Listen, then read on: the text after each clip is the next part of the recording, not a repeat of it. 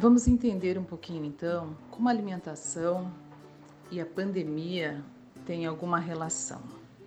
Bom, agora que o tempo nos ofereceu uma pausa, sem muitas correrias, sem trânsito, sem escola, sem igreja, sem parques, sem bares, restaurantes ou lanchonetes, é, a gente pode refletir um pouquinho sobre como podemos nos alimentar de uma forma mais saudável. E a gente sabe que a função dos alimentos ela vai muito além de simplesmente nos manter saciados. E uma alimentação adequada e saudável, ela garante para a gente uma boa nutrição e um bom funcionamento de todo o nosso corpo. Portanto, ela influencia muito na nossa saúde de uma forma geral. E no cenário atual que a gente está vivendo, demanda um cuidado redobrado, não só com a higiene, mas também com a nossa alimentação. Uma vez que, com as condições nutricionais em dia, ou seja, com o nosso corpo estando consumindo os alimentos saudáveis, tomando uma água potável, se hidratando bem, a gente vai contribuir para o fortalecimento do nosso sistema imunológico, para uma manutenção e uma recuperação de uma boa saúde. Quando a gente enfrenta uma pandemia, a gente precisa então estar com essas defesas do nosso organismo em dia. Ou seja, a gente diz que a gente tem que estar com os nossos soldadinhos apostos. A nossa imunidade deve estar blindada para que numa possível contaminação a gente tenha uma melhor recuperação. E a gente sabe então que uma variedade de nutrientes, em conjunto com o sistema imunológico saudável, a gente tem grande vantagem sobre isso. E a gente sabe o poder das vitaminas, dos minerais. Então, a vitamina A, a vitamina C, a vitamina D, a vitamina E e o zinco, que é um mineral extremamente importante, são substâncias também que nos auxilia muito para a gente manter esse nosso sistema imunológico blindado. E alguns antioxidantes também e prebióticos, eles favorecem e ajudam a gente a prevenir algumas doenças. Agora, a gente pode estar se perguntando também onde eu encontro, como incluir esses alimentos na nossa alimentação, né?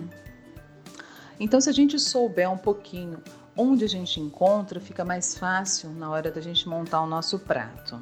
Então vamos lá, ó. A vitamina D ela é encontrada onde? Nos peixes, nos ovos. E tomar um solzinho sempre ajuda a fixar a vitamina D.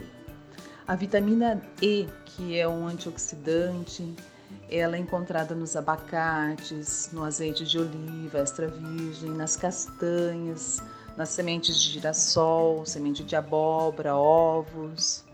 A vitamina A é encontrada onde? Nos ovos, na cenoura, na batata doce, nas folhas de brócolis, manga, couve. A vitamina C, muito comum, então a gente é mais fácil a gente gravar, encontrada nas frutas cítricas, nas frutas vermelhas, nos talos de couve, na cerola, no kiwi.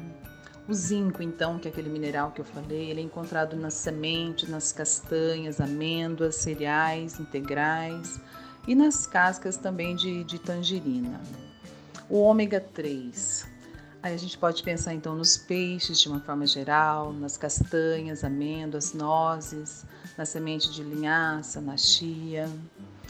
E as substâncias antioxidantes e anti-inflamatórias, a gente pode pensar então de uma forma geral nas frutas vermelhas, que todas elas são antioxidantes, morango.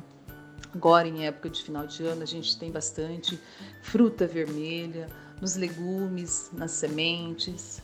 E o prebiótico, alho, cebola, farinha de banana verde, batata doce e a batata yacon. E as fibras, de uma forma geral, que são encontradas em todos os cereais integrais, verduras, frutas, legumes, em todas as sementes. Bom, com essa ideia então de que onde encontrar cada vitamina e mineral desse, agora a gente tem que fazer o quê? Montar então o nosso pratinho bem colorido, variado, porque se a gente tiver um prato colorido, a gente vai dar uma dose a mais de saúde ao nosso organismo.